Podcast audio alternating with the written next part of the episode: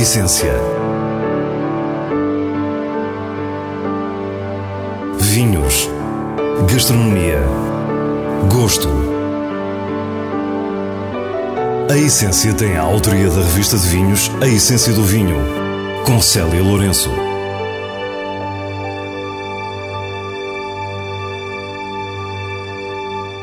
Boa noite. A nossa primeira viagem leva-nos à inspiradora paisagem duriense e aos vinhos do enólogo Paulo Coutinho. Depois temos uma proposta mais cosmopolita e convidamos-lo a conhecer as esquinas e recantos do universo do chefe Vítor Sobral.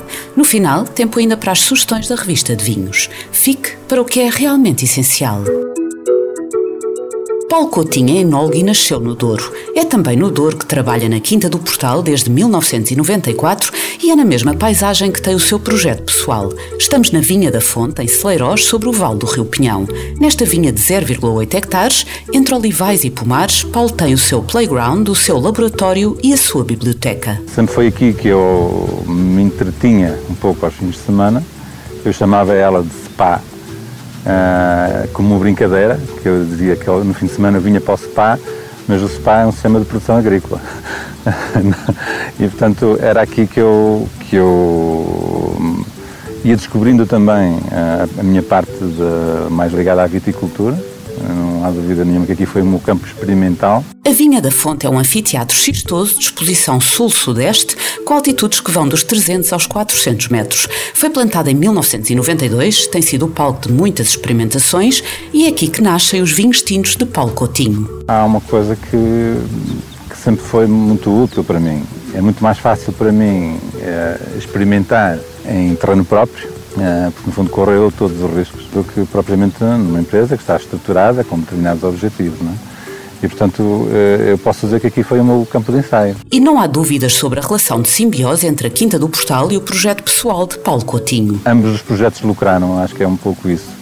Acho que hoje a minha ligação com a, com a terra é hoje muito mais íntima e consigo perceber muito melhor aquilo que eu faço também em adega. Portanto, a minha filosofia como anólogo sempre foi uma, uma, uma filosofia preventiva e não curativa, uh, isso não há dúvida. À medida que foi conhecendo cada palmo da sua terra, sentiu que tinha outro tipo de ferramentas para conseguir melhores vinhos. E em 2012 dá-se a conversão para a agricultura biológica numa região que não é tida como fácil para essa prática. O Douro não é porque é assim, é o Douro há uma dificuldade física para que no Douro não seja assim tão fácil. E estamos a ver esta aqui patamares de duas linhas é claramente muito difícil, ou para algumas pessoas diriam que era impossível a agricultura biológica, porque no fundo é o controle do, do talude, é claramente as, as condições para a planta neste interior, que está muito mais abrigado, e portanto é, é um desafio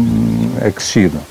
Agora, uma coisa é tratar 100 hectares como biológico, outra coisa é, é um hectare. O enólogo diz-nos que os primeiros anos são difíceis para a vinha, mas passada a fase de adaptação, só vê vantagens na agricultura biológica. Depois da, da planta uh, encontrar o tal equilíbrio, eu acho que está muito mais preparada uma parcela biológica uh, do que uma convencional em anos difíceis. Uh, e há há situações, há, anos em que eu vejo que no, no convencional andamos ali a patinar muito e, ela aqui está em perfeito equilíbrio uh, e consegue uh, produzir melhor, uh, mais e melhor. A pouco menos de 10 km em São Martinho da Anta, Paulo encontrou a sua vinha de brancos. Estamos já a mais de 600 metros de altitude e o sol divide-se entre xisto, quartzo e granito. A vinha tem uma biodiversidade incrível e é também tratada em agricultura biológica. Perguntámos se o passo seguinte será a biodinâmica. Acho que é uma filosofia de vida, não há dúvida nenhuma, e eu acho que tanto o biológico como o biodinâmico, o certificado também tem alguns, alguns problemas eu ambiciono mais tarde passar um pouco ao biodinâmico, mas se calhar já não, já não vou avançar para a certificação, porque não só por causa de, de algumas situações que eu ainda não compreendo, se calhar mais tarde virei a compreender, não, não, digo que não, mas sempre, sempre que a planta precisar de mim, eh, de uma forma mais agressiva, se calhar vou ter que fazer. Uma coisa que se calhar, como certificado, poderia não fazer, mas em primeiro lugar para mim está a planta, tenho que tenho que a salvar. Se, tiver necessidade disso. Com as vinhas tratadas como jardins e com uma filosofia muito pessoal, os vinhos de Paulo Coutinho integram o que de melhor se faz no dor dos verdadeiros vinhos Os brancos mais experimentais, os tintos numa fase mais adulta, são vinhos vibrantes e elegantes que se afastam da potência que comercialmente se associa à região. É um douro diferente, é, mas é aquilo que a parcela nos mostra e, portanto, se calhar aquelas, aquela, aqueles tintos tradicionais do Douro nasceram como? Qual era a filosofia para produzir eh, portos de longevidade ou vintage? É claramente de extração. E, portanto, há muita intervenção na adega. Há claramente ali uma, uma, uma intenção que é extrair ao máximo, mesmo que eh, não tivéssemos condições para extrair o máximo. Pois hoje, mesmo os vintage são feitos de uma forma muito mais sutil. Estes vinhos têm o privilégio de tomar forma na adega da Quinta do Portal, desenhada por Álvaro Cisa Vieira. Mais é menos, no original Less is More, a máxima do grande arquiteto Miss Van der Rohe, também seguida no traço de Cisa, é talvez o que melhor define o que aqui vivemos. Saímos da adega a pensar como tudo está ligado. Mas é, é essa, essa busca de, eu acho que, é, que aquilo que eu, que eu falei, de que na adega essa filosofia preventiva era, eu já exercia, mas torna-se muito mais fácil percebendo o, na origem, porque se a planta já tiver tudo naturalmente, eu na adega pouco tenho que fazer. Mim cabe-me apenas não estragar aquilo que eu consegui na, na, na vinha. No, no, convencional nós hum, danificamos muito a planta, danificamos muito o fruto e, portanto, se nós cuidarmos muito bem do fruto, acho que em adega é, é só não estragar. A cozinha contemporânea portuguesa tem figuras incontornáveis, algumas mais recentes, outras que já há algumas décadas marcaram a diferença. Vítor Sobral é dos primeiros nomes que associamos a uma nova forma de tratar o receituário tradicional. Com a sua geração começou uma nova era. Mas antes de tudo isso, quisemos saber como se interessou pela cozinha, tornando-a profissão. Eu já contei algumas vezes esta história. Eu uh, tive sempre uma mãe uh, e também um pai que me incentivou bastante para eu fazer aquilo que eu gostava. Eu tive uma tendência natural, logo desde muito pequeno, para ir para a cozinha e sempre a, ser incentivado, eu repito, tanto para o meu pai como para a minha mãe. E chego à adolescência, 12, 13 anos, e tinha a absoluta certeza que queria ser uh, cozinheiro. E, e, começo a estudar, não é? Para mais tarde entrar uh, na escola, na escola de hotelaria. E foi isso que aconteceu, entrei. Com graça e sarcasmo, diz-nos que não entrou na primeira tentativa porque não tinha a chamada cunha. Eu, como não entrei a primeira vez, tentei a segunda vez. Tive a sorte de um psicólogo me perguntar porque é que eu não tinha entrado a primeira vez.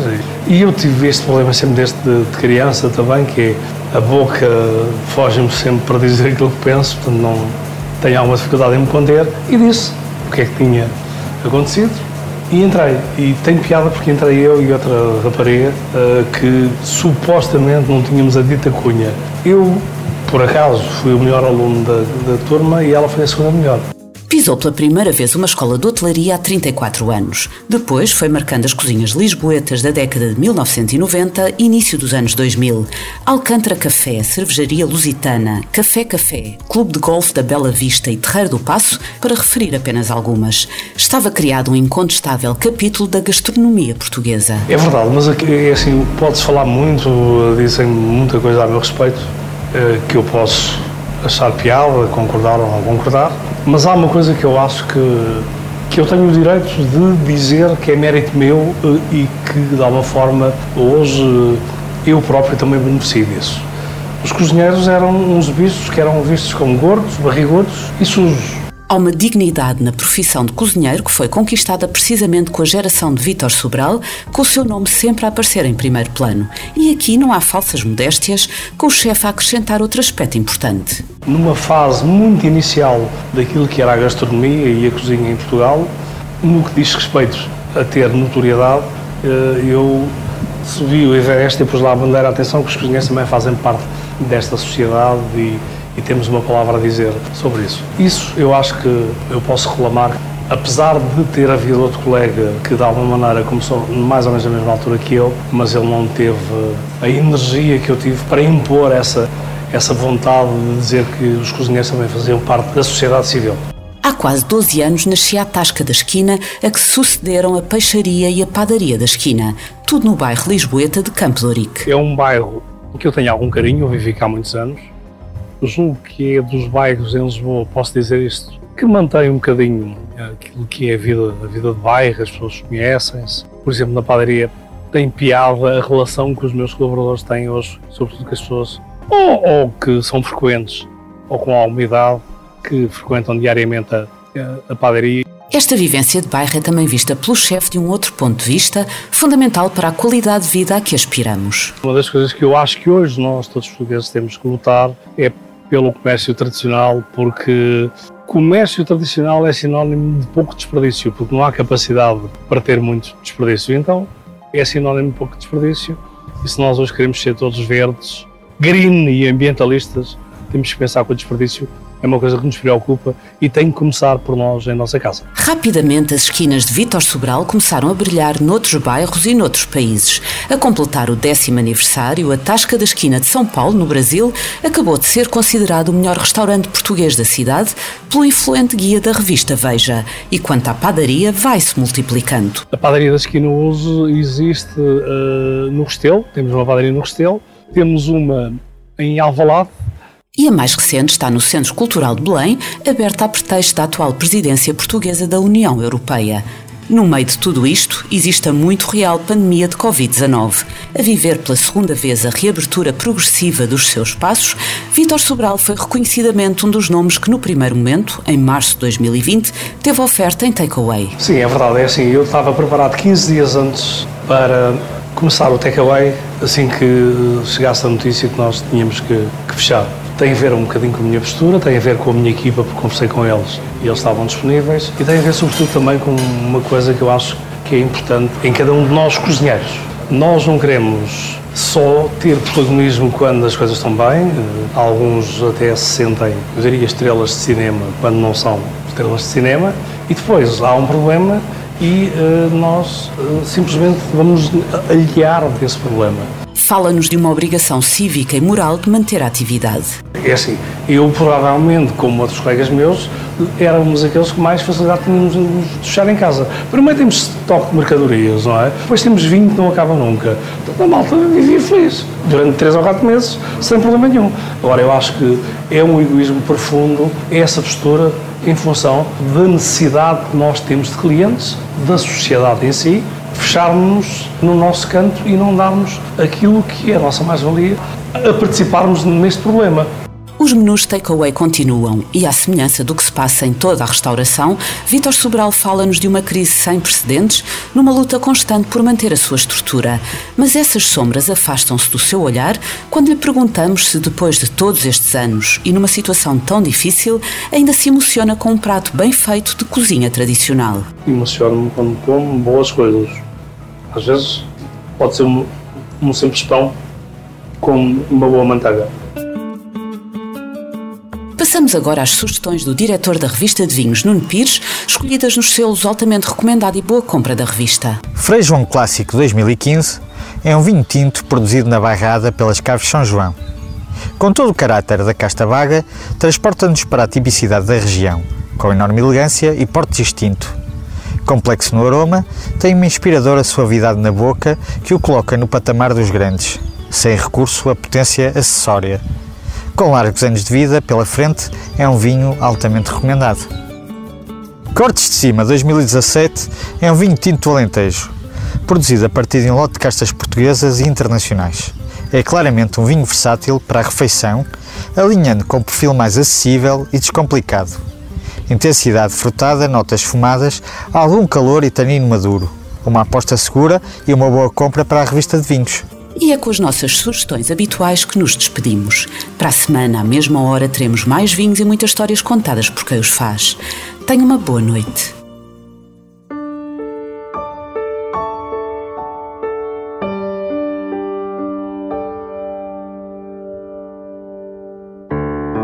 A essência vinhos, gastronomia, gosto. A Essência tem a autoria da revista de vinhos A Essência do Vinho, com Célia Lourenço.